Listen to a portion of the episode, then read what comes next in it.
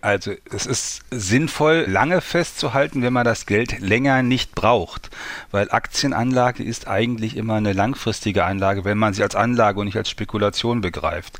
Ich habe gerade heute Morgen noch mal in die Zahlen reingeschaut. Der DAX lag vor zehn Jahren ungefähr beim halben Kurs, also gestern 13.411, vor zehn Jahren ungefähr 7.500. Und noch wichtiger, der internationale Börsenmarkt, der sich über den MSCI World spiegelt, lag vor zehn Jahren bei 1200 und heute bei 2000. 1670. Mit anderen Worten, wenn man vor zehn Jahren Geld in Aktien angelegt hätte weltweit, dann hätte man heute doppelt so viel Geld. Das haben sie auf ihrem Tagesgeldkonto eher nicht. Das ist wohl wahr. Trotzdem schauen wir dann noch mal ein bisschen genauer hin. Also als im Jahr 2000 die New Economy baden gegangen ist, da ist es drei Jahre abwärts gegangen. Am Ende war kein Drittel vom Kurs mehr übrig. Und erst 2008 waren die Kurse wieder da, wo sie 2000 waren. Und dann kam schon der nächste Crash. Kann man jetzt sagen, langfristig wird alles gut, wie Sie das gerade angedeutet haben, oder kann man das nicht sagen? Also man kann sagen, in der Vergangenheit wurde langfristig alles gut. Wir haben bis 1975 rückwärts geguckt und nach 15 Jahren, wenn man das gemacht hat, hat man bei so einem weltweiten Anlegen noch nie einen Verlust gemacht in dieser Zeit und im Schnitt 9% Rendite.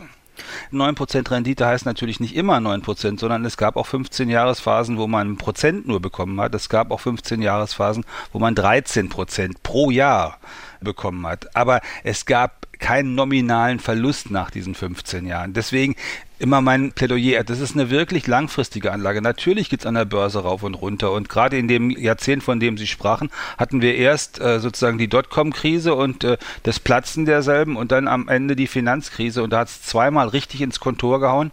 Trotzdem haben die Leute, die da dran festgehalten haben an ihren Aktiendepots, immer weltweit breit gestreut, marktbreiter ETF, haben eine ordentliche Rendite gehabt. Was man nicht machen sollte, ist Einzelwerte kaufen und glauben, dass das unbedingt gut gehen muss und vor allen Dingen nicht für 13 Wochen, 13 Monate anlegen wollen. Das kann derbe in die Hose gehen. Kurzfristig wird das zur Spekulation.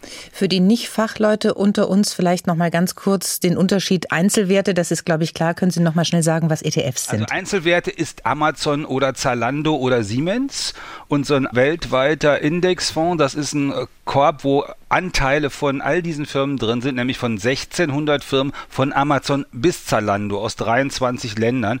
Und sie sind dann quasi mit 25 Euro schon an all diesen Firmen beteiligt. Und wenn es dann einer Firma nicht so gut geht, dann geht es der anderen besser. Und deswegen gibt es da weniger Schwankungen als bei den Einzelfirmen. Und äh, weil sie dann auch noch über ganz, ganz viele Länder gestreut sind, gibt es dann auch weniger Schwankungen. Und dann über die lange Frist müssen Sie sich das vorstellen, wie so Wellen, die in Ihrem, was weiß ich, Aquarium immer weiter nach oben gehen. Also wenn Sie das anschauen, kann man sehen, dass über 10, 15 Jahre dann am Ende eigentlich immer eine Rendite dabei rausgeschaut hat. Der Vergleich mit dem Aquarium gefällt mir gut. Was haben Sie für Fische in Ihrem Aquarium? Ich habe gar kein Aquarium. Jetzt geben einige Aktienexperten den Tipp, kauft Leute, die Aktien sind gerade so schön billig. Was ist denn da dran? Oder können Sie für den normalen, sage ich jetzt mal, Privatanleger sagen, welche Anzeichen es gibt, wann es gut ist, ein- oder wieder auszusteigen? Also einsteigen kann man eigentlich jederzeit. Natürlich ist es jetzt was preiswerter als vor drei Monaten beispielsweise. Auf die 15-Jahres-Perspektive macht das dann vielleicht auch einen Unterschied. Und aussteigen sollte man dann, wenn man weiß, wann man das Geld braucht. Also, Sie wollen zum Beispiel in zehn Jahren die letzte Rate von Ihrem Haus abbezahlen und statt jetzt die Tilgung unterwegs zu erhöhen, sagen Sie, Sie machen das mit Aktien. Dann würde ich schon mal sagen, das ist eine Spekulation. Würde ich nicht notwendig machen. Aber wenn Sie das machen wollen, dann fangen Sie da jetzt mit an, haben Ihr Geld da liegen und tun da jeden Monat was drauf. Und wenn Sie in sechs Jahren den Eindruck haben, Sie könnten das damit alles bezahlt haben, dann nehmen Sie das Geld da runter und packen es auf ein Festgeldkonto. Sie haben aber sozusagen von fünf Jahre bis zehn Jahre Zeit, dass der Kurs irgendwann dahin kommt. Wenn Sie sagen, ich will das in der Rente verbraten, für mich, dann sage ich den Leuten immer, okay, 15 Jahre vor der Rente anfangen ist super, jeden Monat ein Hunderter oder zwei dahin tun, aber sie müssen nicht, wenn sie 65, 66, 67 geworden sind, dieses Geld jetzt aufs Sparkonto packen, sondern dann nehmen sie aus diesem Konto, was sie dann mal einmal aufgebaut haben, das langsam auch wieder raus. Also zum Beispiel, sie sagen, oh, ich werde bestimmt 85, also ich nehme jedes Jahr 4 oder 5 Prozent von dem, was da drin ist, wieder raus. Also sie haben schön gespart, da waren 100.000 Euro drauf, dann nehmen sie 5000 Euro raus.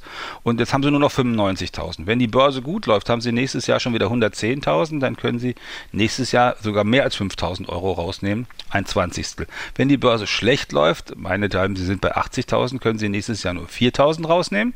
Und das machen sie immer so weiter. Und dann ist das Zusatzversorgung im Alter. Und wenn es gut läuft, fahren sie auf die Kanaren und wenn es schlecht läuft, in den Taunus.